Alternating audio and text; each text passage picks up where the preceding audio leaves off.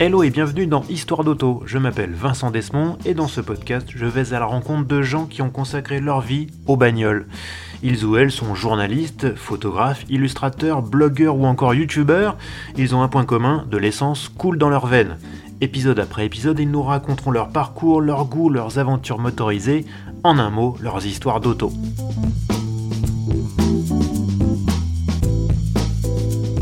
Et pour ce premier épisode, j'ai l'honneur et l'avantage d'accueillir Géraldine Gaudy, rédactrice en chef autoplus.fr.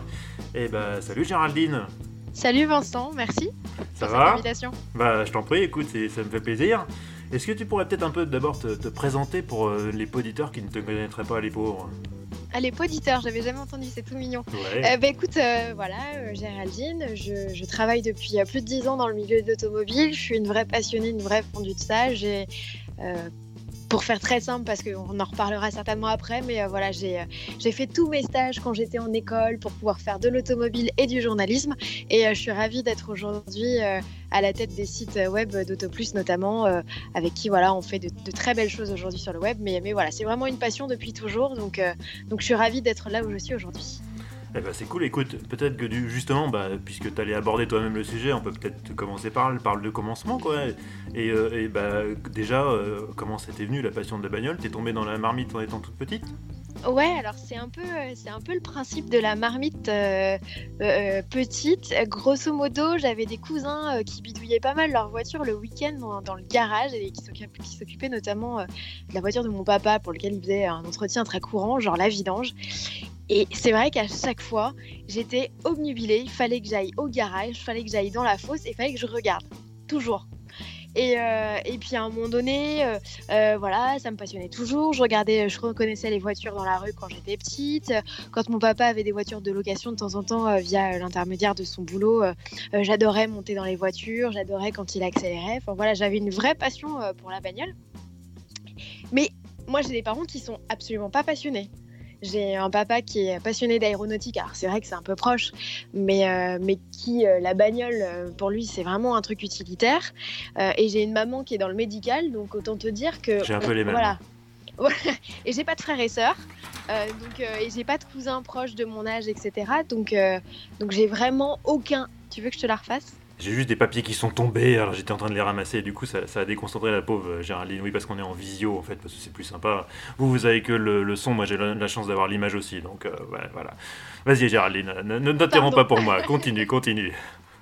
Donc oui, donc voilà, donc cette, euh, cette, euh, cette euh, voilà, c'est pas, c'est pas venu de mes parents, c'est pas venu d'un frère ou d'une sœur, c'est pas venu non plus d'un cousin proche ou, ou de quelqu'un vraiment très passionné dans mon entourage. C'est vraiment une passion que j'ai eue comme ça. Mon père a retrouvé des vidéos assez sympas de moi à 3 ans, je crois, en vacances, où je suis debout sur la banquette d'une Jeep et je fais le bruit du moteur et des passages de vitesse. Et mon père me regarde en disant mais qu'est-ce que tu fais? Ben, Je dis je fais la voiture qui roule quoi. Et donc voilà, donc depuis vraiment toute petite, c'est je sais pas, l'automobile, c'est un truc qui me subjugue, qui m'obnubile. Donc, euh, donc il, va, il fallait vraiment que je fasse un truc en lien avec ça, quoi, vraiment. Et alors, justement, à quel moment tu t'es dit, euh, bah tiens, euh, qu'est-ce que je vais pouvoir faire pour bosser là-dedans? Et tiens, journaliste, c'est pas si mal alors au tout début, l'automobile, bon voilà, c'était vraiment un truc qui m'intéressait, mais j'avais envie d'être pilote de chasse. Hein, je le rappelle, mon papa, c'est un passionné d'aéronautique, donc du coup, j'avais plutôt envie de faire ça. Et puis, je crois que c'est au collège, j'ai dû faire un stage. Et puis, euh, j'ai fait mon stage dans une, euh, dans une télé locale qui s'appelle Yveline Première, qui existe toujours d'ailleurs. Et puis dans le cadre de mon stage, je me suis bien amusée. On me confiait euh, de temps en temps le soin de faire la météo. Donc déjà, je commençais à goûter un peu à ce côté journalistique, média, etc. C'était plutôt, c'était plutôt super cool. Et puis un jour, dans le cadre de mon stage, je tombe nez à nez avec un monteur qui était en train de faire un sujet sur une Caterham 7. Et ce, journaliste qui était en train de faire un sujet, et eh ben, c'était Safet Rastoder, qui bosse aujourd'hui pour Turbo, euh, qui était vraiment voilà, à ses tout débuts, à Yveline Première, qui, qui faisait mais un sujet de bagnole, peut-être, euh, je sais pas, une fois tous les 10 ans. Tu es en train de nous dire que Safet Rastoder a bossé pour Yveline Première euh, ça fait Rastoder a bossé pour Yveline Première. Oh, tu sais que ça fait, j'ai fait une shortlist de gens que je compte inviter dans le podcast, il est dedans, donc je pense que je vais lui ressortir ça, et ça, histoire de bien fou lui coller la honte. Quoi. et ben voilà, ben voilà, ça fait a fait ses débuts là-bas, et, euh, et en fait, le voyant travailler, euh, faisant un sujet autour d'une bagnole euh, et euh, le voyant plus, pas comme ça, vraiment profiter, enfin mêler finalement un truc qui était vachement sympa, le journalisme, le côté télé, machin, et expliquer aux gens que conduire une voiture c'est super cool. Je me suis dit j'ai envie de faire ça, donc je suis rentrée chez moi le soir en disant à mes parents, bah voilà, j'ai trouvé ce que je veux faire, je vais être journaliste automobile. Et là je crois que mon père m'a regardé, les deux bras lui sont tombés, et il m'a dit euh, journaliste automobile, mais t'es sûre, mais je, je- on pourra pas t'aider du tout, ma mère et enfin ta mère et moi. Et Tu veux dis, pas bah, faire un vrai métier plutôt? Non, c'est pas ça qui Oui, est. ouais, non, mais voilà, tu, tu peux pas choisir autre chose. Et je lui dis non, non, mais c'est pas grave, vous pourrez pas m'aider, mais tant pis, je, je, tant pis. Et je suis partie là-dedans. Et donc, du coup, euh, bah, euh, j'ai même poursuivi mon stage à Evelyne Première tellement ça me bottait. Donc, j'ai une convention de stage, je sais plus d'où. Enfin, bref, j'ai continué là-dedans. Et puis après, ben, j'ai fait tout mon cursus, euh, euh, école de journalisme, euh, mes stages en conséquence pour pouvoir euh, finalement euh, aboutir à euh, tomber dans une rédaction automobile. Voilà. Et du coup, ta première rédaction auto, c'était Auto Plus? Alors, euh, ma première rédaction auto, c'était euh, ouais, c'était Auto Plus. Non, c'était pas Auto Plus. Euh, je sais plus. Si c'était Auto Plus, j'ai dû faire Auto Plus et Auto Hebdo. Ah. J'ai dû faire un, un- un- un mix. euh, donc Auto Plus, au tout début, j'étais... alors c'était l'assistante de rédaction Nelly Cochet qui avait trouvé ça super sympa qu'il y ait une fille qui postule et qui, merci beaucoup Nelly, euh, m'a offert ma chance à la rédaction d'Autoplus en sélectionnant ma lettre. Euh, et donc euh, voilà, m'a permis en fait de faire mon premier stage à la rédac.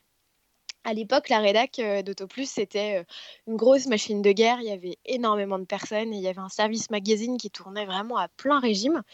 C'est là où j'ai fait la connaissance de nombreux, de nombreux journalistes et notamment Stéphane Martin, que j'aidais pas mal pour faire des sujets. Euh, alors, c'est des sujets à la con, pardon, mais, euh, mais c'était des sujets de sortie de boîte de nuit où on, euh, on tendait notre éthylotest Ah oui au, au nez des gens à la sortie de la boîte où la moitié du temps on se faisait euh, envoyer bouler Ah, parce que bonnes les gens n'en enquêtes avaient magazines, rien à quoi. voir. Voilà. Et euh, du coup, bah, on a vachement sympathisé avec Steph, machin, enfin avec plein d'autres journalistes et c'était voilà, on était vraiment sur des sujets qui étaient très sympas comme ça. Et puis, euh, et puis voilà, et puis mon passage à la rédac d'Autoplus, euh, c'est euh, c'est terminé comme ça, mais je me suis dit, ah, la rédac est sympa, faut que je, faut que je garde contact. Et, euh, et j'ai gardé contact, tant et si bien que je venais assez souvent, et, et voilà, et que à ma dernière année d'école, je, voilà, j'ai rencontré Stéphane Desclous, qui à l'époque était le patron du site internet, et qui m'a dit Ah, Tiens, ton profil me plaît bien parce que tu sais faire de la vidéo, puisque j'avais appris ça à l'école. Euh, tu sais faire de la vidéo, on est en train de lancer le site internet d'AutoPlus, donc euh, ça remonte. Euh, et, et je me suis dit Ouais, ok, ça peut être une bonne idée. Et donc, du coup, bah, suis, j'ai fait euh, ma dernière année de stage à, la rédac d'AutoPlus. Euh, et puis j'ai signé un contrat dans la foulée euh, pour, euh, pour, voilà, pour être sur le site internet. Mais avant ça, ouais, j'ai fait Auto Hebdo. Alors à l'époque, euh, pour ceux qui connaissent, ça fait vraiment vieille conne, mais pardon, mais, mais je faisais le tour par tour à la main. Alors pour Oh ceux qui vache. connaissent pas le tour, voilà, tour par tour, c'était je saisissais euh, chaque arrêt de chaque pilote, à quel tour, etc. Enfin bref, c'était tout un tableau euh, hyper bien ordonné. Et je faisais aussi toutes les spéciales de rallye à l'époque. Euh, puisque c'était pas encore, euh, il n'y avait pas de jolis graphiques euh, fournis par, par les instances, et donc du coup, il fallait tous farcir à la main. Donc c'était le rituel, on arrivait, je crois, le lundi à 6h, 5h30 ou 6h du mat. Fallait que ce soit fait le plus rapidement possible, puisque le journal était bouclé le lundi soir même pour une arrivée en kiosque le mercredi. Donc c'était mes journées à Auto Hebdo, je m'en souviendrai toujours. C'était voilà, c'était super top. J'ai fait la rencontre de plein de gens super sympas. Et puis voilà, je suis, tombée. euh, c'était il y a 15 ans, voilà, je m'en souviens. Euh, et je suis tombée voilà dans cette dans cette marmite de la compétition en même temps.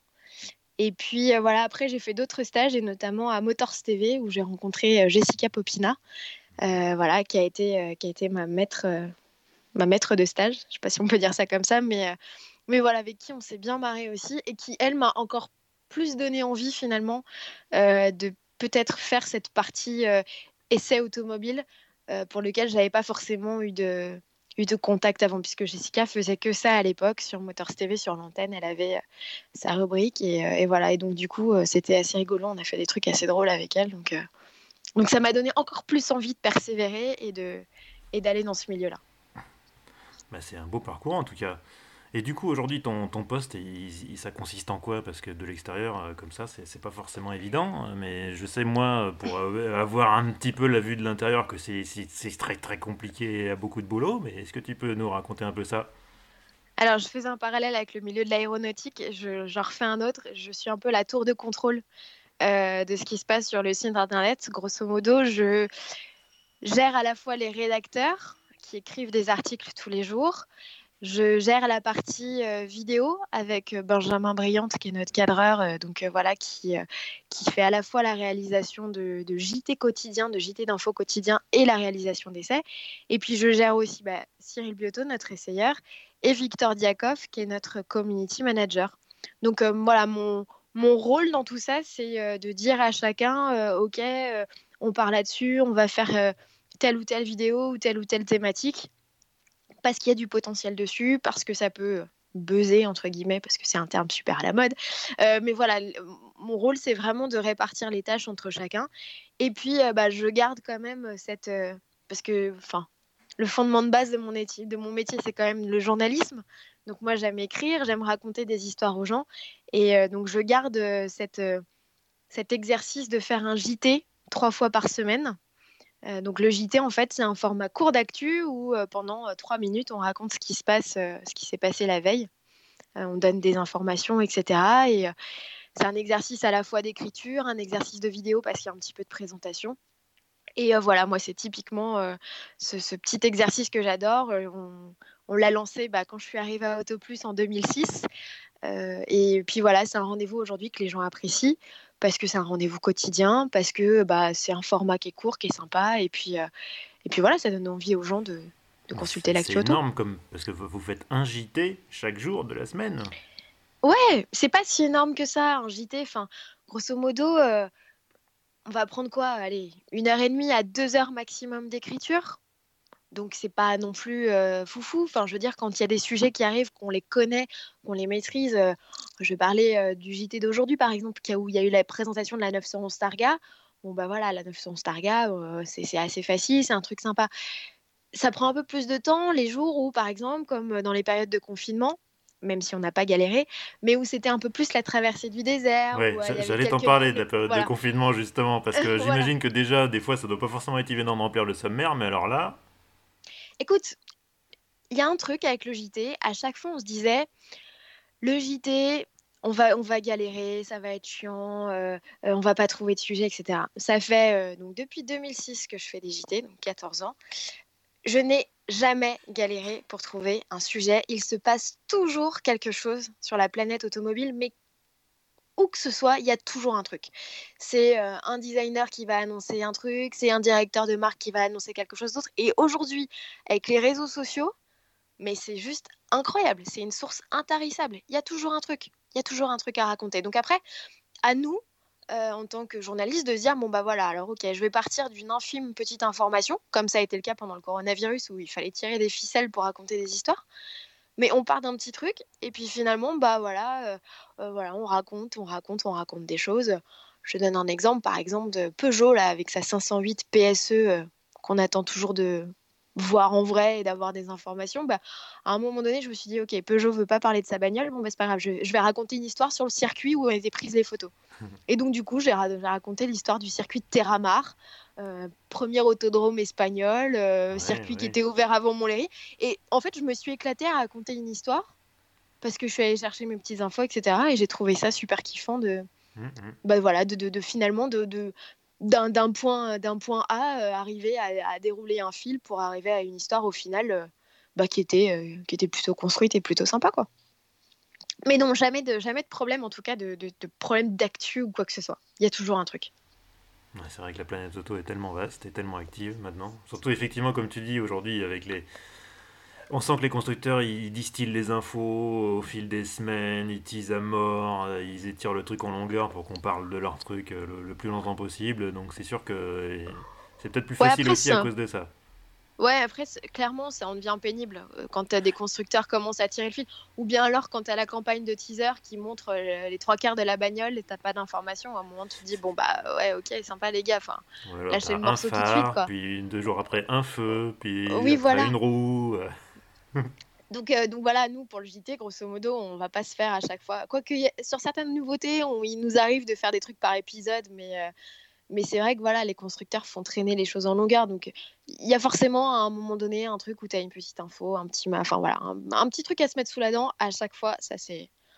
On y arrive, sans souci. En quoi tu roules, Géraldine Gaudy euh, Alors, ma voiture de tous les jours, bouh, c'est un diesel. Bouh Horrible. Non, c'est une magnifique Polo. Alors, euh, je suis très attachée à ma voiture. J'aime beaucoup parce que euh, c'est un cadeau que m'ont fait euh, mes parents et ma grand-mère. Quand, alors, pas quand j'ai eu le permis, parce que ma première voiture, ça a été une Polo aussi. Mais alors, c'était une Polo deuxième génération, je crois, Peppermint. absolument horrible en couleur, voilà, avec une boîte auto 4 vitesses. Mais alors, qu'est-ce que j'ai pu faire des bornes avec elle? Euh, euh, et, on partait avec mes copains euh, que j'amenais dans ma voiture, donc tout le monde la détestait. Enfin, au final, tout le monde, elle, faisait rire tout le monde parce qu'elle était tellement moche, mais tellement pratique. Enfin bref, donc voilà, c'était, j'ai commencé à conduire là-dessus. Et puis donc j'ai eu une jolie polo de quatrième génération euh, pour, euh, pour mes 20 ans. Voilà, parce que mes parents ont estimé que quand tu avais ton permis, ça servait à rien qu'on t'offre une jolie voiture tout de suite.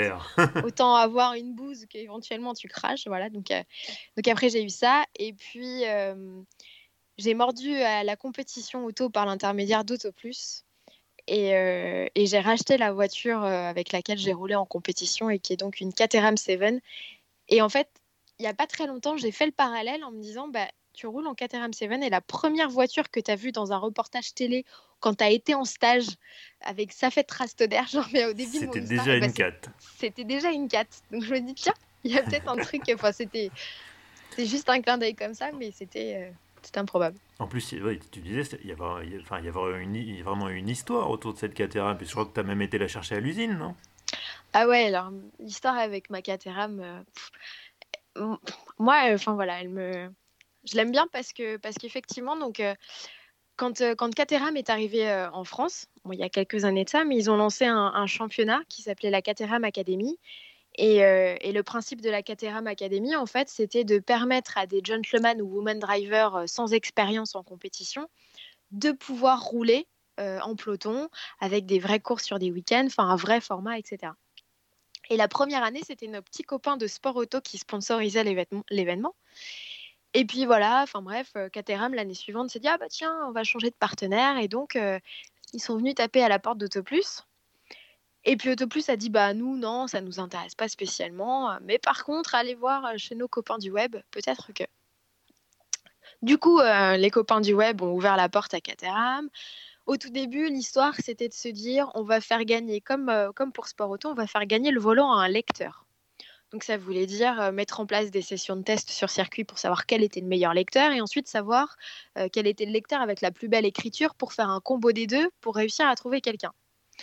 Ça prenait du temps, ça coûtait de l'argent, enfin bref, les basiques. Et un jour, mon chef me dit bah pourquoi on ne demanderait pas à Géraldine? J'étais pas là, hein. il discutait avec la personne de chez Caterham en disant mais pourquoi on ne demanderait pas à Géraldine? Du coup, euh, coup de fil de mon chef, un beau jour de 2010 fin 2010 Non, oui, fin 2010, qui me dit euh, Bon, bah, qu'est-ce que tu en penses euh, de participer à la, faire de la compétition automobile, euh, d'avoir ta voiture à toi et d'être comme une princesse tous les week-ends et d'aller faire de la course? Laisse-moi réfléchir, je sais pas trop. Ouais. Alors au début, je. Hmm, non.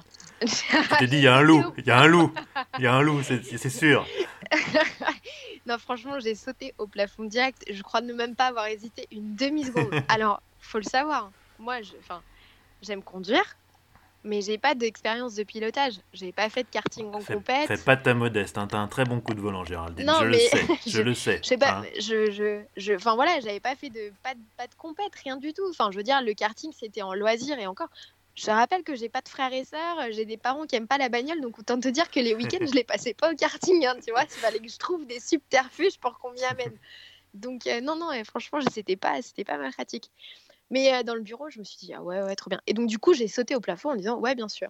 Et mon chéri de l'époque, Christophe, il m'a regardé avec, quand je lui ai dit ça, il m'a regardé avec deux, deux yeux là, on aurait dit deux billes, et il m'a dit, mais t'es complètement folle.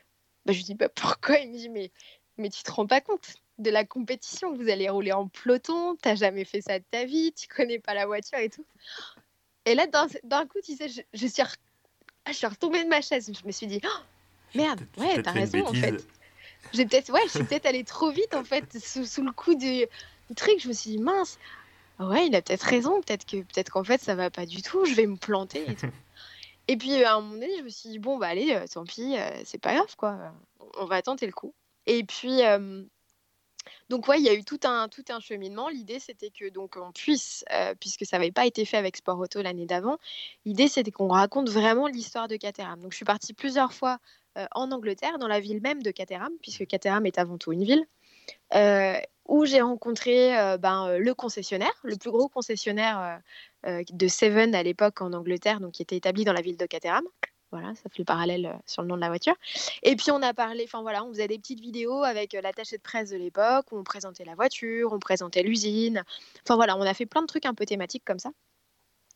Et bien sûr, le, le, Graal, c'était que en fait, je suivais le montage de ma voiture étape par étape. Donc ça, c'était c'était absolument, absolument formidable. Et je me suis retrouvée donc à, à être dans l'usine et à avoir ma voiture donc sur son petit chariot en métal, hein, puisque les, les, voitures sont assemblées vraiment de manière très artisanale chez Caterham. Donc ma voiture était sur son petit chariot avec son petit chariot de pièces à côté qui la suivait. Et c'était un moment clé puisque c'est le moment où en fait on lui insérait son moteur euh, à l'intérieur. Voilà. C'était le mariage exactement de, la carrosserie avec le moteur. Ah, j'étais mais dingue. J'étais dingue. Ah, mais oui, oui, j'étais dingue parce que je me disais, oh, tu te rends compte, c'est ta voiture et tout. Elle avait rien. C'était, c'était une coque en alu avec juste un moteur à l'intérieur. Mais rien que ça, déjà, je me disais, waouh. Enfin bref, donc du coup, je suis, voilà, je l'ai vu à cette étape-là. Et puis, je suis repartie en France. Et puis, la fois où je suis revenue en Angleterre, et ben, c'était le jour où on lui posait ses plaques d'immatriculation. Donc euh, j'ai le souvenir de, de, cette, euh, de cet employé anglais là qui me fixait mais qui me fixait. il était tard en plus parce que je crois que j'avais eu un vol avec du retard ou je sais pas quoi. Donc le pauvre mécanicien était obligé d'attendre. Il a fixé mes plaques. Le patron de Caterham de l'époque, dont j'ai mangé le nom, m'a remis les clés de manière très officielle, euh, voilà, de la main à la main, en me souhaitant bonne chance pour le championnat de la Caterham Academy 2011 auquel, auquel j'allais participer, 2011 ou 2012, je ne enfin, je me souviens plus, mais c'est dans ces eaux-là. Et voilà, et alors me voilà repartie euh, au volant de ma voiture euh, sur la route. Alors j'avais mon chef à l'époque avec moi, Stéphane, et on part. Et on part d'Angleterre, de Dartford euh, à l'usine, et nous voilà partis. Et puis on roule, on roule nickel, on monte dans le shuttle, nickel et tout. Puis à un moment donné, on se dit bon, bah allez, on reprend la route. On voulait absolument éviter l'autoroute A1 pour avoir, parce que la Caterham avec les camions à côté, c'est n'est pas le kiff le plus complet. Euh, voilà, on, est, voulait éviter l'autoroute 1, on est parti pile sur l'autoroute 1. voilà, je vous passe les détails, enfin bref. Et puis à un moment donné, on se dit bon allez, on va se poser, euh, on va se poser deux minutes et on va sur une aire d'autoroute.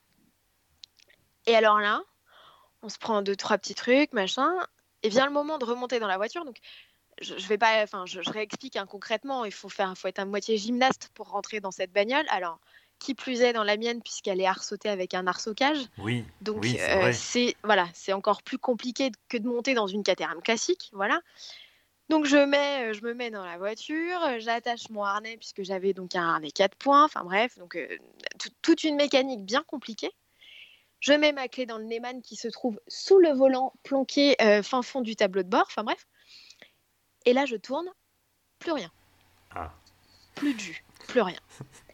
Et donc là, on se regarde avec euh, donc mon rédacteur en chef de l'époque, Stéphane, et on se dit ah ouais, donc la voiture a même pas 300 km, elle est déjà en carafe sur l'aire d'autoroute.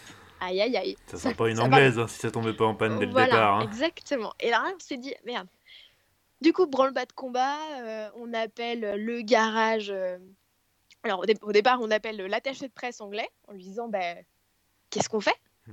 Voilà, donc il, nous, il, donne, il, nous donne, il, nous donne, deux, trois petits trucs en nous disant bah, Attends, essaye ça, essaye ça, euh, demande à ton chef de te pousser et tout ça. Donc, donc je demandais à Stéphane qui me poussait sur l'air d'autoroute. Alors je pense que ça devait beaucoup faire rire les gens. mais rien ne se passait, mais rien du tout. Hein. Il n'y avait, il y avait pas un pet de jus dans la manuelle. Donc à un moment donné, on s'est dit C'est pas possible. Et, enfin, bon, bref, on soulève le capot, l'écosse était là. Enfin, oh, donc à un moment donné, l'attaché de presse nous dit bah écoutez, euh, Moi, la seule solution, c'est de vous filer le numéro du garage chez qui elle va être entretenue euh, pendant la saison. Bon, allez, on appelle le garage. Et alors, en fait, le garage. Mais il était quelle heure là? oh, Je sais pas, il devait être euh, un bon 21h30. Hein, ah ouais, quand même. Ouais. Ah, c'est chaud de toucher un mécanicien à 21h30 quand même. Alors, 21h30, euh, qui plus est, peut-être peut pas si tard, mais en tout cas, il commençait à faire nuit. Euh, il faisait pas très chaud. Enfin bref, c'était vraiment, euh, c'était vrai, ça donnait vraiment pas envie. Enfin bref, le mécanicien décroche et nous explique le problème. Donc, c'est bien une anglaise. C'était en fait l'anti-démarrage qui était autour du Neyman qui était tombé. voilà, qui s'était décroché. Donc, c'est très con, hein, mais voilà. le truc s'était décroché. Et ben donc en fait, ben voilà, la voiture n'ayant pas euh, tous les comment tous les voyants ouverts, pouvait pas démarrer. Donc en fait, il m'a expliqué, il me dit bah tu reprends la petite l'espèce de petite bague là, tu la remets autour du Neyman, tu mets ta clé et tu tournes. Et ben j'ai remis la bague autour du Neyman, j'ai mis ma clé et on est reparti. Et on s'est retrouvé euh, voilà à pouvoir reprendre la route. Euh, et à jongler au milieu des camions, etc., où on faisait pas nos fiers, mais, mais c'était mes, premières, mes premiers tours de roue en Caterham. Surtout qu'on imagine que les phares d'une Caterham, ça doit éclairer super bien la nuit. Ouais. ouais. enfin, alors, je, ouais, ouais euh, ça, franchement, euh, des fois, je me dis, t'es vraiment folle. J'ai fait un retour un, jour d'un barbecue chez des amis euh, dans le fond du 91. Sylvain Veto, pour ne pas le citer, qui m'avait invité à un barbecue et qui donc habite dans la Pampa. C'est très joli Pampa, mais la Pampa quand même. Et donc j'étais en Caterham. Voilà. Et je me suis dit, bon, bah, c'est pas grave, je vais rentrer de nuit, mais pas de problème. Enfin, moi, il y a beaucoup de gens qui sont effrayés par la Caterham. Je sais pas toi, mais moi, je trouve la roulette. Moi, perso, je, n'ai pas du tout cette appréhension dans cette bagnole. Et du coup, bah, je me suis dit, ouais, bah, c'est pas grave, ok, pas de problème, je roule. Mais alors, les départementales dans le fin fond du 78 éclairées par des phares de Caterham, bah, je peux dire que tu roules pas, tu roules pas, tu roules pas à la même vitesse, quoi, parce que tu as toujours peur que tu as un truc qui traverse devant que tu pas vu. Euh, donc, euh, donc ouais, non, c'est franchement, euh, c'est, tu fais pas le fier, quoi. Au volant de ta Caterham, tu, tu, fais pas le fier. un sanglier avec une Caterham, je pense que t'es pas bien, quoi. Ah non, mais me parle pas de ça.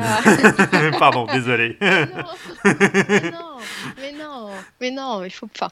Oui, bon, bah voilà. je, fais, je fais attention, je les yeux, trois fois plus les yeux, mais non, non, ouais, non, c'est. Non, il faut, ouais, il faut pas. Euh, voilà, il y a des moments dans ces, dans ces bagnoles-là, il faut pas penser à ça. C'est comme quand tu es en course, faut pas que tu penses à ça. Mm, mm. Sinon, euh, sinon tu deviens, tu, tu te tétanises. C'est pas possible. Je sais que, je sais que c'est une kiffante cette voiture tellement kiffante. Enfin, je, je, enfin, je, vais pas, je vais pas t'apprendre ça. Je vais pas apprendre ça. Je pense aux, enfin, aux gens qui, qui... c'est un énorme karting. C'est un énorme kiff cette voiture. C'est un énorme kiff. Donc finalement, euh, voilà, je, j'oublie, j'oublie. Et tu vois, mes parents, mes parents étaient vraiment, avaient vraiment peur de cette voiture. Et je te raconte juste une anecdote. Après, après tu me poseras ce que tu veux comme question parce que je monopolise beaucoup la parole. Mais, ouais, attends, mais, chez toi euh, ici. Mais euh, voilà, en fait, mes parents ont toujours eu peur de cette voiture. Et euh, donc, quand je me suis lancée euh, dans, le championnat de France Caterham, donc avec, avec cette voiture, la première année, mes parents n'ont jamais voulu venir. La deuxième année, c'est pareil. Je crois que la troisième année, ils ont fait l'effort de venir parce qu'il y avait une course à Manicourt. Et on devait courir à Manicourt, je pense, un mois de, je sais pas, peut-être septembre, fin septembre, un, brouillard à couper au couteau jusqu'à 10h du matin. Enfin, c'était l'horreur, on pouvait pas rouler. Et on va pour prendre la piste et euh, il y avait une bonne couche d'humidité bien grasse, machin. Et on fait notre tour de reconnaissance et il y a un concurrent devant moi qui, en voulant faire chauffer ses pneus, va se, mais se fracasser dans un mur. mince, bon, alors bon, procédure de sécurité, euh, truc, euh, départ, départ retardé. Et on repart. Et puis, on lance la course. J'avais jamais cartonné ma voiture, hein, jamais. Il suffit que mes parents soient sur le circuit ce jour-là. Non. et je m'offre ma première sortie de route. Donc en fait, je, en voulant dépasser quelqu'un, j'ai mis mes roues dans l'herbe. Voilà, donc la piste était sèche, mais pas l'herbe. la piste commençait à, se sécher, mais pas l'herbe qui était à côté. Et en fait, j'ai vu défiler le, petit muret. Je m'en souviens, c'était euh, je crois, Nürburgring, enfin je sais plus. Après Adélaïde, enfin bref, dans un, dans un espèce d'enchaînement, un pif-paf. Et où en fait je suis sortie et, euh, et, je suis venue, alors je suis venue euh, gentiment, hein, mais je suis venue faire un bisou au mur.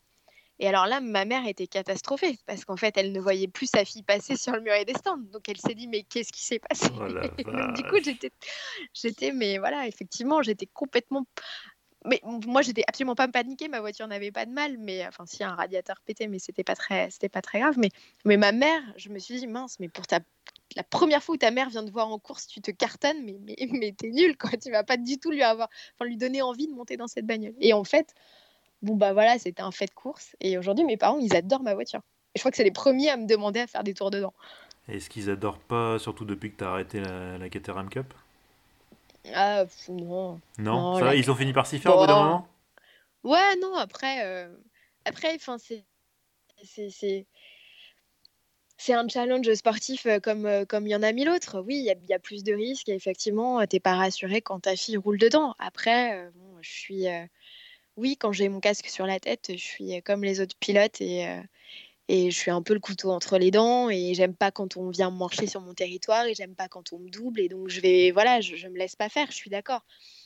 Il y a des fois où j'aurais pu me prendre des vrais cartons ça s'est pas passé. Donc je pense que j'ai une bonne étoile euh, au-dessus de ma tête qui fait que, que voilà, j'ai jamais eu de mal en Caterham et, euh, et je touche du bois parce que, euh, parce que j'ai jamais vu de gros cartons réellement en Caterham. Donc oui, je sais que je sais que ça peut être euh, dangereux. Euh, oui, il y a des roues qui volent euh, de temps en temps. Oui, bon bah voilà, bah, c'est voilà, c'est un risque. hein. Quand tu quand arrives sur un circuit, tu as une décharge à signer. On dit bon bah ok. Et c'est tellement grisant en fait que, que tu te. Voilà, t'oublies, t'oublies. T'es, euh, maximum de plaisir et en fait, bah, le risque, tu le considères un peu moins. Alors, bon, il y a des fois, tu fais quand même gaffe, hein, mais. Et, et puis, t'as peur, mais, euh, mais ouais, tu, tu, tu l'occultes, vraiment. Alors, t'as fait combien de saisons alors? Euh, j'ai dû faire trois saisons complètes et deux par, euh, par moitié. Parce qu'après, faut pas se leurrer, hein, c'est aussi beaucoup une question de budget. La première saison était entièrement payée par, par Caterham et par Autoplus, puisque c'était un échange où il fallait voilà, que je, je, je fasse un peu de notoriété euh, autour du championnat. Euh, ce qui a pas mal aidé parce que après euh, voilà beaucoup de gens se sont euh, enfin moi j'avais des concurrents sur le plateau qui me disaient ah bah tiens c'est parce que j'ai lu ton article que je me suis inscrit donc ça c'était plutôt cool. Euh, mais euh, mais effectivement ouais il y avait euh, je- tu, tu vas me- tu vas m'en vouloir j'ai oublié ta question. Non, t'as fait combien, de- t'as fait combien de, de- de Pardon, saisons voilà. Tu m'avais dit Oui, euh, de- voilà. en gros, en gros 3, trois et demi, c'est ça? Ouais, on va, on va dire 4 en comptant mes deux, euh, mes deux demi-saisons. Mais effectivement, voilà, je, je parlais du budget. Première saison payée par Caterham, euh, enfin par Caterham Auto Plus. Deuxième saison un peu, euh, un peu mitigée. Et après, c'était sur mes frais propres. Mm. Et, euh, et en fait, j'ai enfin, été bête de pas démarcher des sponsors ou des choses comme ça, puisque c'est comme ça que, c'est comme ça que tu, bah, tu peux te, te payer tes saisons suivantes. C'est ce que font tous les concurrents, sauf qu'on ceux qui ont de l'argent personnel et qui peuvent investir comme ça. Bah, Surtout, mine Mais de rien, t'as tous les à côté. Enfin, t'as- non seulement t'as la, la voiture et son entretien, mais il faut que tu payes des nuits d'hôtel, faut que tu, faut que tu, tu Ouais, fais de la route pour aller sur les circuits. Bien sûr, c'est un vrai budget. La, la compétition, c'est un vrai budget. Alors même si la Caterham fait partie de ces formules euh, les moins chères qui existent sur le marché, ça reste quand même un gros billet parce qu'effectivement, bah, il y a, il y a l'engagement et ça, c'est un frais incompressible. Tu en as pour environ allez, euh, 1000 euros. Euh, donc ça, c'est 1000 euros par course, d'accord? Euh, ensuite, tu as les frais de transport de ta voiture, puisque donc moi je suis parisienne.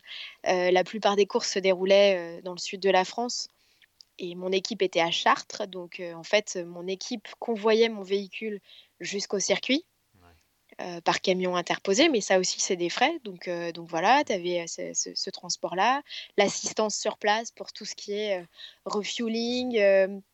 Euh, et puis éventuellement, petite panne mécanique Ouais. que tu pourrais avoir à subir, changement des plaquettes. Enfin voilà, ça c'est euh, hors, euh, hors entretien régulier de, de, l'auto. Euh, et puis effectivement, après, bah, tu as tes nuits d'hôtel, tu as ta voiture de location, ton transport pour descendre si effectivement c'est des courses dans le sud. Euh, et ça chiffre effectivement à, à, à cher le week-end. À cher le week-end. Mais voilà, j'ai pu me permettre de le faire.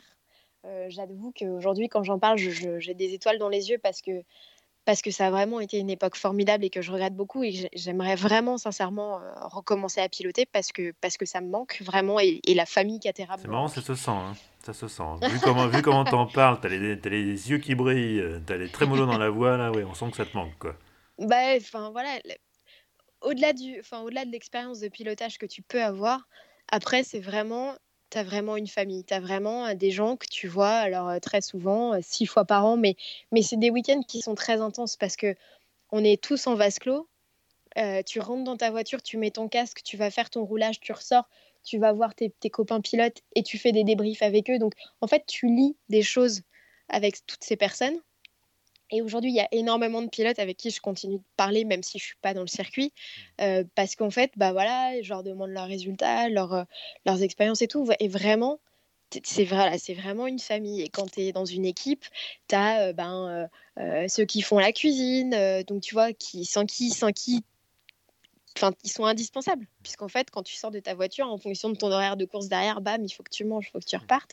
Donc, tu vois, c'est tout un, tout un spectre de, de personnes euh, que tu, que, voilà, avec qui tu gravites pendant tout un week-end, avec qui on est vraiment les uns sur les autres, et avec qui on lit des amitiés, et avec qui, bah, au final, voilà, tu tu tu t'accroches réellement à eux, et ça devient un peu ta deuxième famille, quoi. Vraiment. Donc, euh, donc oui, j'ai envie de, envie de reconduire. Alors après, ça m'arrive, hein, je, j'ai reconduit, euh, voilà, je fais, euh, je fais partie d'un club avec lequel je fais des courses de cartes de temps en temps. Euh, ça m'est arrivé l'année dernière de conduire avec Peugeot en 208 Racing Cup et c'était très drôle. voilà, après, c'est des petites piges à droite à gauche, c'est pas un vrai championnat. Mais le vrai championnat, c'était c'était top. Moi, ce qui m'a plu dans la Caterham, c'est de.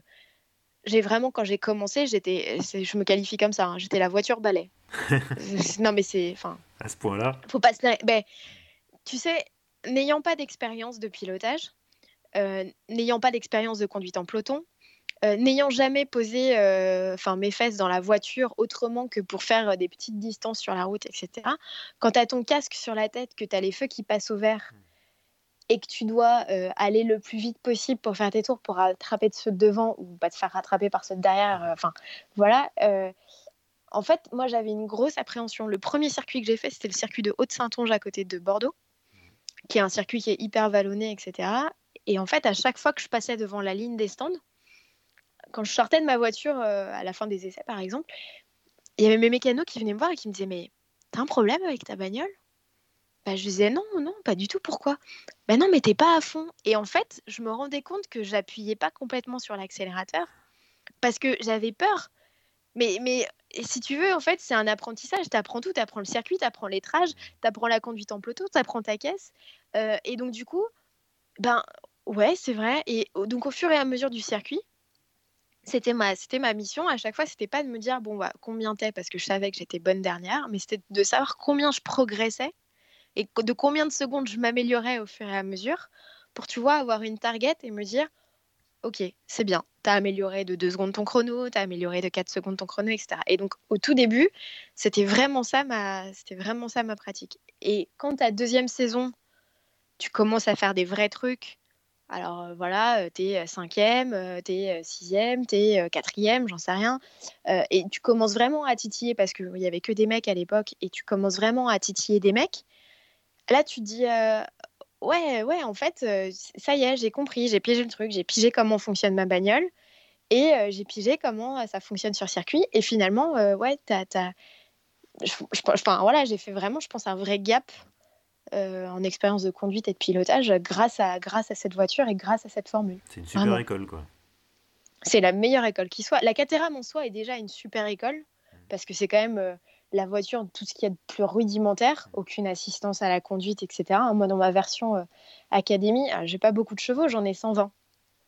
Mais euh, j'ai aucune, aucune assistance. Donc, effectivement, on, est, on, est, on fait un combo ultra léger, on est à 700 kg.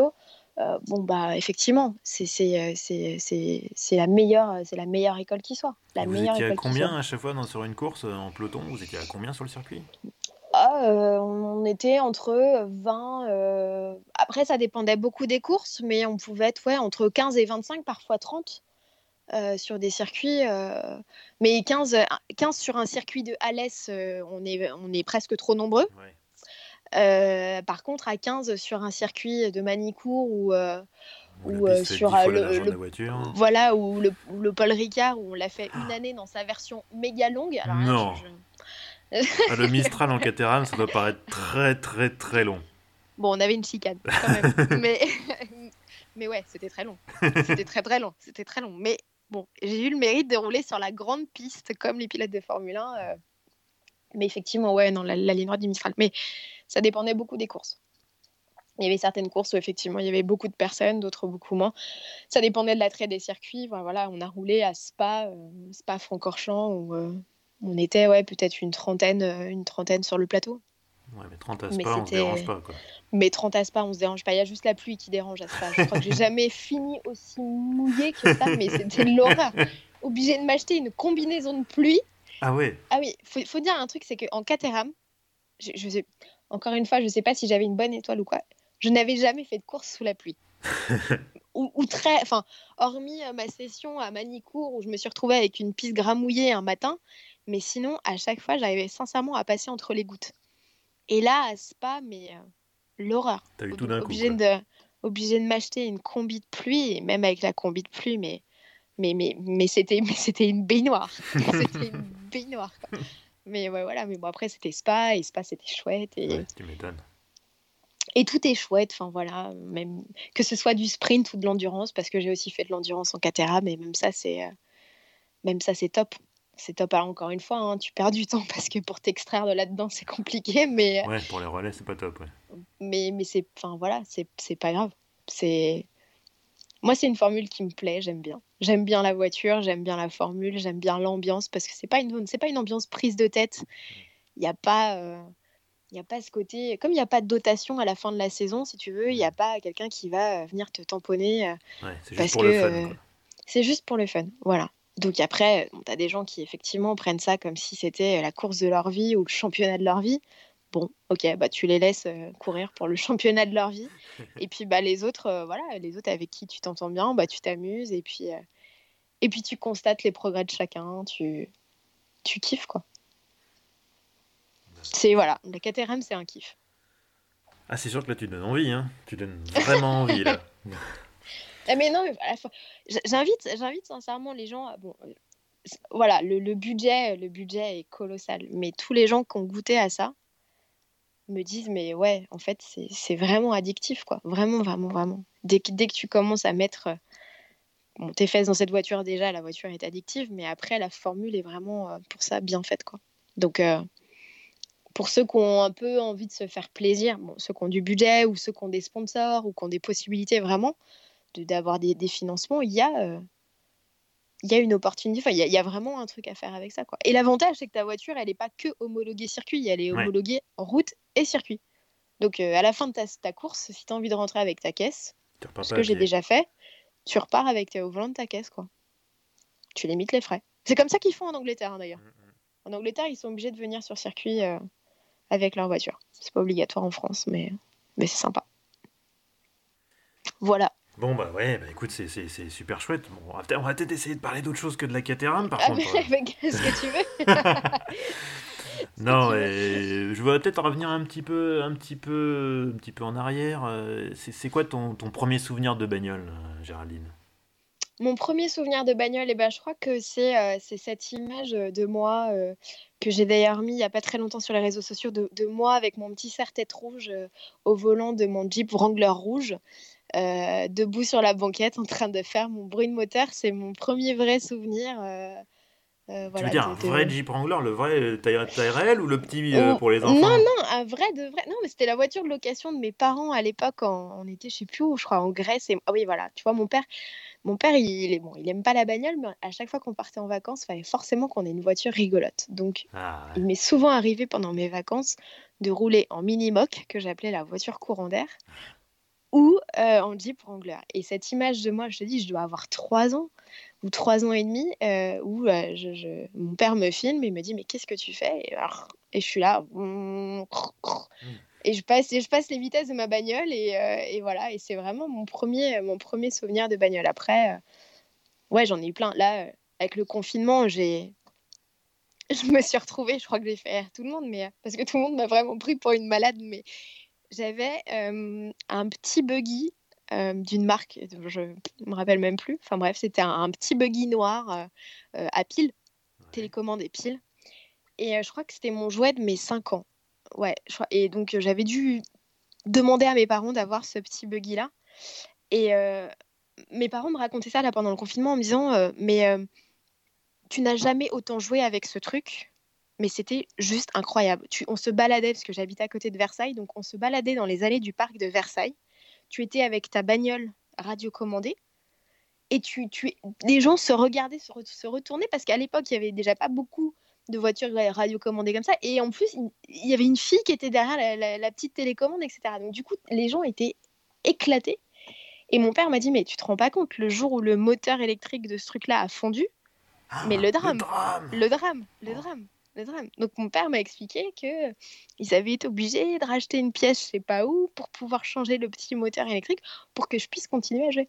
Et j'ai remis le truc en route, mais j'étais mais j'étais émerveillée. J'ai joué tout l'après-midi avec sur la terrasse chez moi parce que j'ai kiffé retrouver mon petit buggy. Euh, voilà, je l'ai fait tout propre et tout, et, c'était euh, c'était super cool. Donc euh, ouais, voilà, depuis vraiment petite, c'est et je préférais largement ma bagnole radiocommandée à mes Barbies. Hein. Ça, je...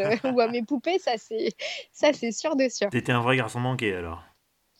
Ouais, je sais pas. Je me souviens, je me souviens d'un truc. Je sais pas si tu te souviens de ça. Quand on allait, je crois, chez Elf, quand tu faisais le plein, t'avais le droit à des Formule 1. Non, ça te dit rien bah, Moi, je me souviens de ça. Et eh ben, je me souviens de ça. Et je sais que je tannais mon père à chaque fois pour qu'on aille chez Elf et pour qu'on ait les Formule 1. je sais pas où elles sont aujourd'hui, mais. Euh, Tes parents sont déjà tombés en panne sèche à cause de ça, non euh? Non, non, même pas. Mais, c'était, euh, c'était mon. Ouais, voilà, t'avais, avais ta Formule 1. Alors à l'époque, je sais plus qui c'était, mais c'était vraiment mon kiff. Et voilà. Et toi, pendant le confinement, j'ai aussi retrouvé ma voiture thermique, puisque j'avais dû demander ça à mes 13 ou 14 ans. Waouh Ouais, j'avais. Voiture radiocommandée thermique Ouais, j'avais. Ouais. Ah, t'étais vraiment, vraiment la bosse du quartier, là. Écoute, j'avais, ouais, je devais avoir 13 ans et un jour mon père me dit euh, Personne ne croit au Père Noël, on est d'accord? Enfin, Bref, voilà. Et il me dit euh, Qu'est-ce que tu veux à Noël? Je dis euh, Je voudrais ça. Une voiture thermique, t'es sûr? Ouais, ouais, ouais, je veux ça et tout. Donc, du coup, mes parents ont trouvé une magnifique voiture thermique qui était une CLK GTR. Et, et donc voilà, me voilà avec ça à un Noël. Et, et c'était bah, voilà, un grand kiff. Donc je partais avec mon papa euh, sur un parking à côté de chez moi et euh, je faisais rouler euh, ma bagnole thermique comme c'était pas permis. Ah, ça, ça envoyait super fort ces trucs-là. Ah, ça, ça, envoyait, ça envoyait du bois grave. Alors la, seule problématique que j'avais, c'était que mon père avait voulu faire les choses bien. Donc je n'avais pas un démarreur à tirette, mais un démarreur électrique. Donc, la plupart du temps, la batterie du démarreur électrique, elle n'en pouvait plus. Donc, il a fallu euh, trouver au bout de quelques mois des subterfuges pour se brancher directement à la prise allume-cigare de la bagnole de mon père pour pouvoir démarrer la bagnole thermique. Enfin, tu vois un peu le. Nana, elle est un peu, un peu perchée. Enfin, bref, et donc voilà. Et je jouais avec ça, euh, comme c'est pas permis. Donc, euh, la voiture a fini pas sur le toit, mais euh, voilà, elle s'est mangée deux, trois fois des murs. Euh, là, je regardais, enfin voilà, j'avais les, pneus, les pneus, je pense que je les ai tellement utilisés qu'ils étaient complètement limés. Enfin, j'étais mais dingue de cette bagnole, quoi. J'adorais son bruit, j'adorais l'odeur, enfin, j'adorais tout. Et là, je l'ai remise en route euh, pendant le confinement, puisque j'ai rangé. Et la bagnole est repartie, premier tour de premier tour de démarreur, hop, elle est repartie direct. et c'était juste de la réentendre et de se dire, waouh, trop bien. Et voilà. Et j'ai, j'ai, j'y ai un peu joué, pas beaucoup, mais, euh, mais voilà. Mais c'était pas. Euh, voilà, c'est, c'est, c'est, mon père a essayé de m'amener sur circuit avec ça, mais je, ça m'a pas branché. J'aimais bien rouler comme ça, euh, faire des tours sur des parkings, me faire des circuits sur des parkings, etc. Mais me mettre avec des mecs sur un. Je sais pas, peut-être que j'étais trop jeune à l'époque, mais ça me. Ça me bottait pas c'était pas voilà c'était pas mon kiff jamais, jamais rouler toute seule avec ma bagnole thermique et me faire mes parcours à moi Ouais, puis mine de rien, enfin, euh, moi j'ai effectivement des amis qui font de, de, la course de miniature comme ça, de radiocommandée. Et euh, mine de rien, pour arriver à, à, la guider sur un tracé d'un circuit qui en plus est assez étroit par rapport à la voiture, mine de rien, il faut une coordination, euh, il faut vraiment une habitude de fou. Enfin, moi je serais incapable de le faire, quoi.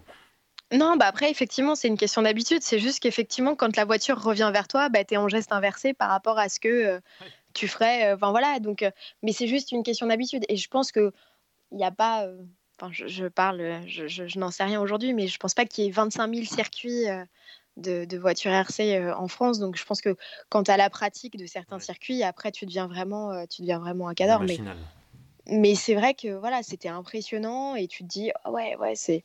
Et c'est vraiment.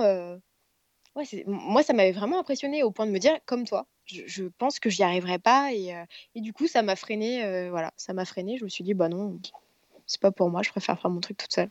Bah, tu t'es vengé avec la Caterham après, c'est pas grave. Voilà, mais oui, exactement. T'as tout compris, t'as tout compris, bien sûr. Finalement, ta, ligne de vie, tu vois, c'est une droite, tu vois, c'est une ligne droite jusqu'à l'infini, quoi. C'est top. Ouais, c'est un peu ça. bon, après, euh, voilà. On va pas parler de l'automobile du futur, je sais pas comment elle sera, mais en tout cas, l'automobile en ce moment, elle me plaît toujours. Donc, euh, tant que ça me plaît, euh, j'y reste. J'en parle, avec plaisir. J'aime ça. Bah, ça tombe bien.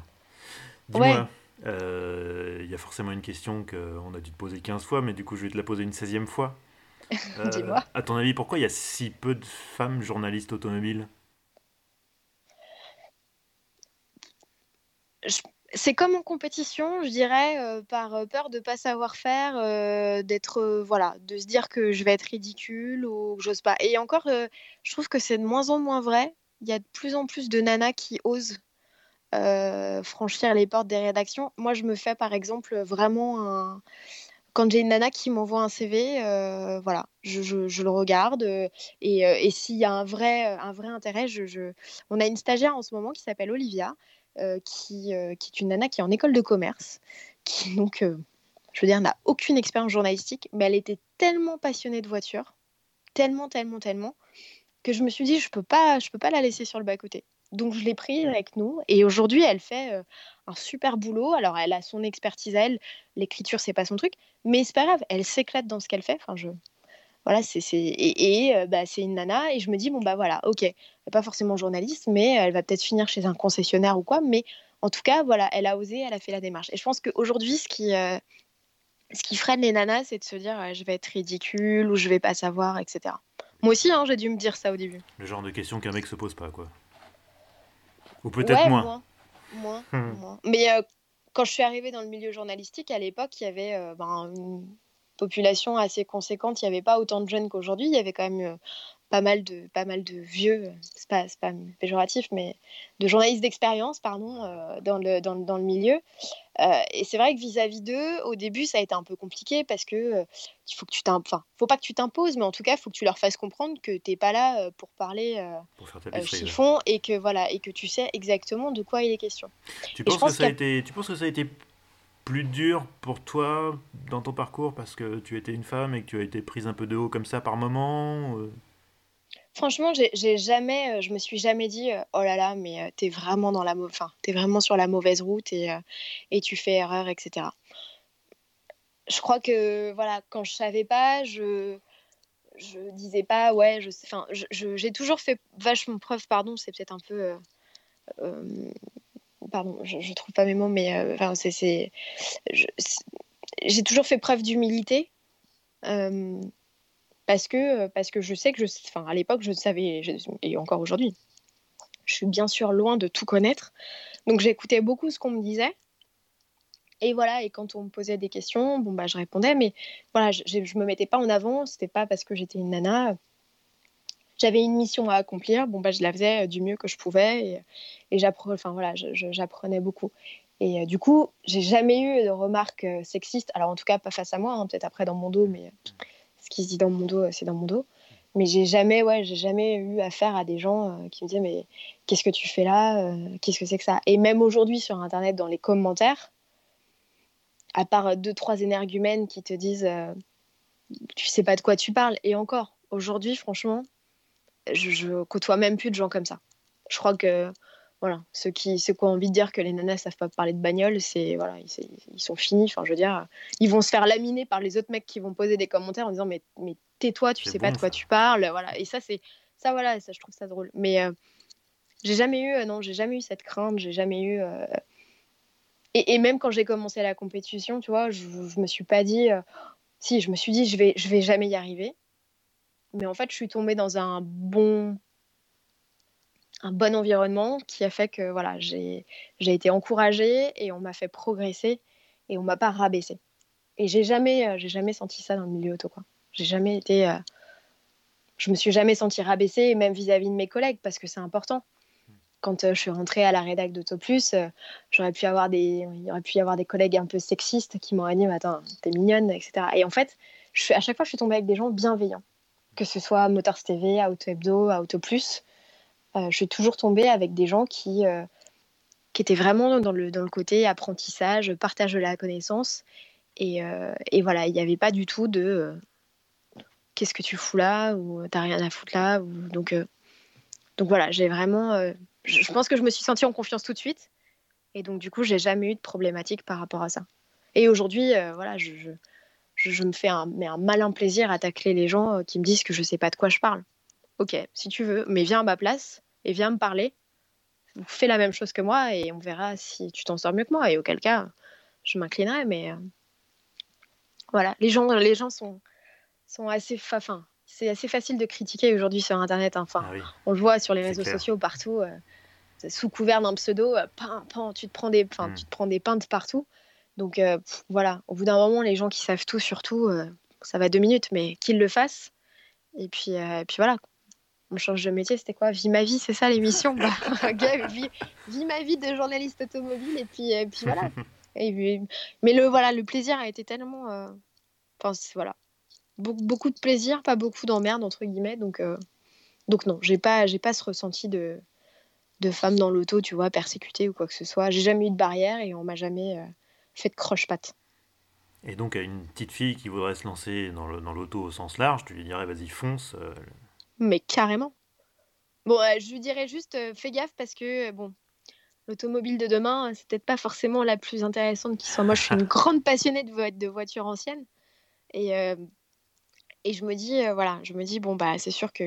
Enfin, qu'est-ce que va être mon métier dans 10 ans, notre métier dans 10 ans? Est-ce qu'il y aura toujours des volants dans les voitures? Bon, oui, je pense. Oui, oui, je pense. Mais, mais, mais voilà, enfin, vers, quel, vers, vers quoi on va aller? Vers quoi on va se pencher? Est-ce que ça va toujours être euh, passionnant euh, Moi, Voilà, ce que j'aime dans l'automobile, c'est ce côté, euh, à chaque fois, avancer, ce côté techno sur lequel on progresse. Et, voilà, il y a, une vraie... Enfin, voilà, je, suis fan de la voiture de, dans, tous ces, dans tous ces états, que ce soit euh, le tricycle de 1889 de Peugeot, je sais pas quoi, que je trouve fascinant, euh, jusqu'aux voitures les plus modernes aujourd'hui. Je trouve que voilà, il y a, à chaque fois, on arrive à se réinventer et je trouve ça cool, quoi.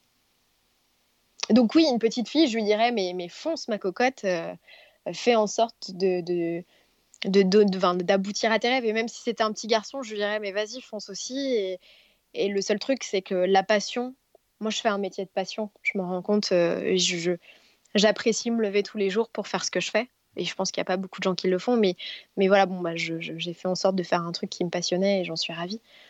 Mais voilà, quand, quand tu as une passion et quand tu as envie de faire ce truc-là, je, dis aux gens, fonce, foncez, foncez.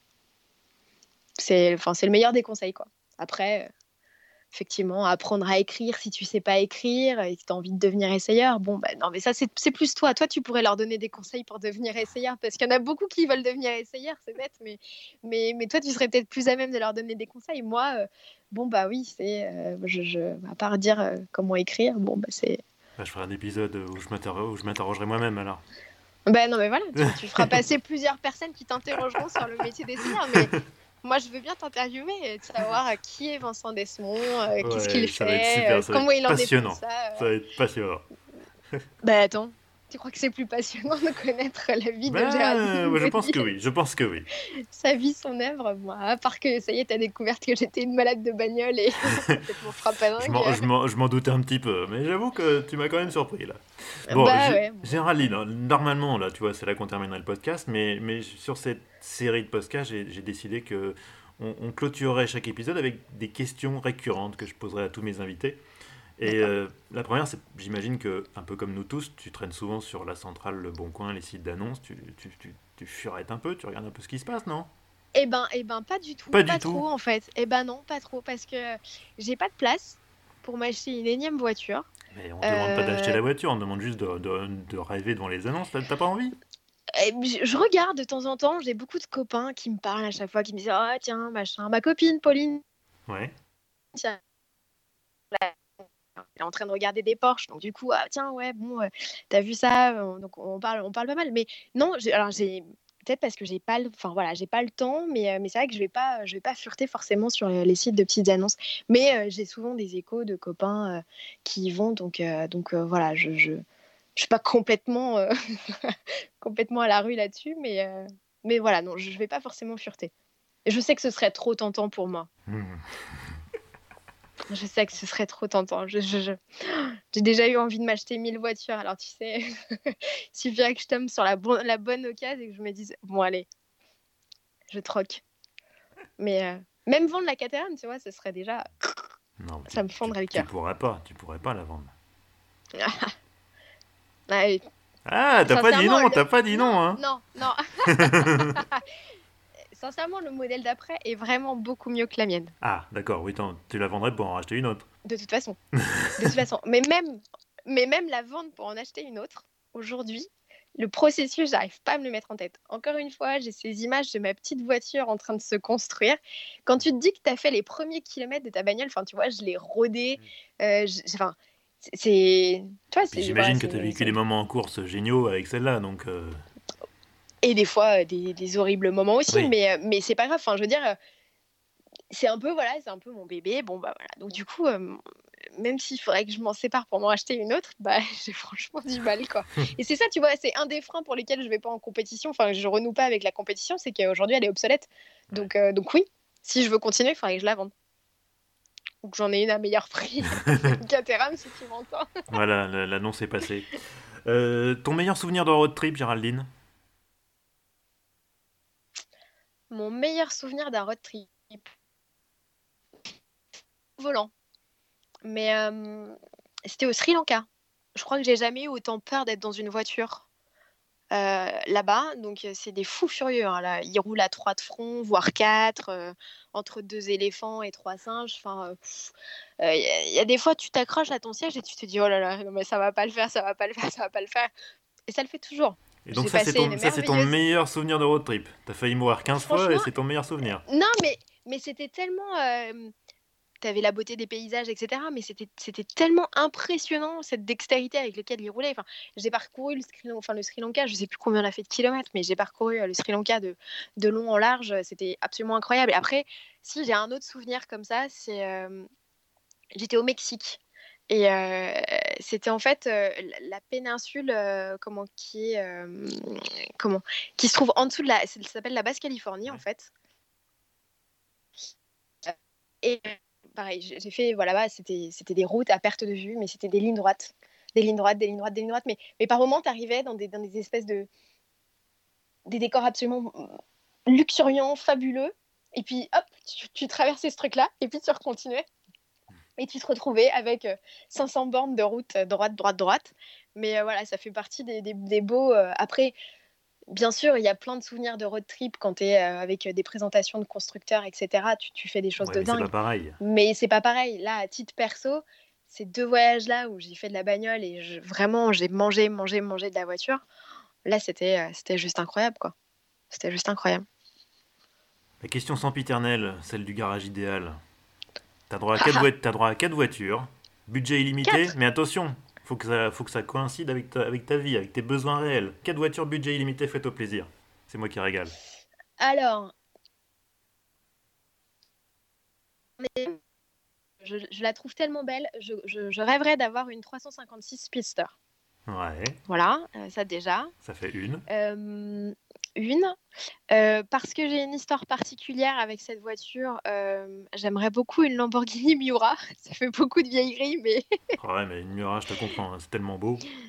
Mais, euh, mais voilà, une Miura, ça me tenterait bien. Ta Caterham fait partie des quatre ou pas? Ah, elle est déjà acquise pour moi, elle est déjà dans mon garage. Ah, excusez, quelle voiture, quelle voiture, elle en fait partie, du coup. Hein. Voilà, donc t'as plus, voilà. plus droit qu'à une. Hein. Bon, j'ai plus droit qu'à une. Euh, faudrait que je prenne une voiture un peu moderne. Un peu délit, ouais, un truc un peu, un peu bien pour tous les jours. Un, un peu, un peu. Ah, hum, Qu'est-ce que je pourrais prendre comme voiture un peu délit euh, eh, Parce que, franchement, parce que je crois que je, l'ai beaucoup conduite et que je l'ai franchement bien aimée. J'avais bien aimé la F12 Berlinetta. Ouais. avec lequel j'avais fait le tour auto, mais, mais voilà, parce que c'était. Bon, c'est absolument pas une voiture pour rouler à plusieurs, mais, mais si on devait rouler à plusieurs, peut-être une Ferrari, parce, que, parce que voilà, parce que j'aime bien. parce que les Porsche, j'aime bien, mais j'en ai déjà mis une. Peut-être une Ferrari FF Non, non, GTC 4 Lusso. Ouais, c'est ça, comme ça. voilà. Au moins, il y a 4 places, je pourrais transporter mes copains. ouais, faire des déménagements, tout ça. Voilà. C'est bon, c'est efficace. c'est efficace. Après, voilà, c'est plus utilitaire. Là, comme ça, euh, je, pense qu'il n'y a pas souvent des gens qui utilisent le qualificatif utilitaire pour ce genre de voiture, mais euh, en tout cas, tu places la barre assez haut, hein, parce qu'on est quand même sur un garage très sport, là, quand même. Hein. Là, c'est. Respect. Bah, après, euh, ouais, non. il me fallait une voiture. Ah, ouais, ouais, allez, une RS6 à vente. Voilà, tu vois. Ouais, ça, c'est le... ça, ça, ça, ça fait tout, quoi. Ça, c'est fort. Ça, voilà, c'est un, peu, un peu la voiture hybride qui va bien, avec laquelle tu, tu kiffes, quoi. Voilà. Oui, oui, hybride, façon je crois qu'il y a du 48 volts en plus, hein. donc elle est un peu hybride quelque part, je crois. Oui, oui, mais bon.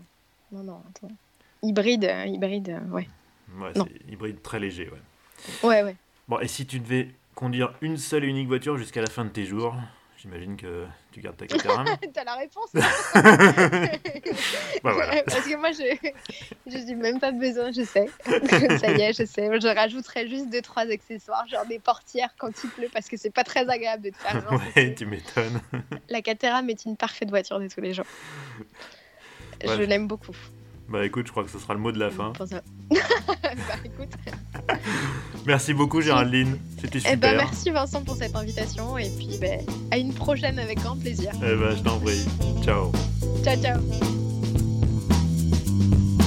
Et voilà, c'est la fin de ce tout premier épisode d'Histoire d'auto. J'espère qu'il vous a plu et d'ailleurs n'hésitez pas à me donner votre avis, il m'intéresse. Vous pouvez me contacter sur Twitter histoire d'auto au pluriel, ou par mail, histoire d'auto toujours au pluriel, gmail.com. Je vous donne rendez-vous d'ici une quinzaine de jours pour un second épisode. D'ici là, n'hésitez pas à vous abonner avec votre application de balado habituelle. A bientôt et bonne route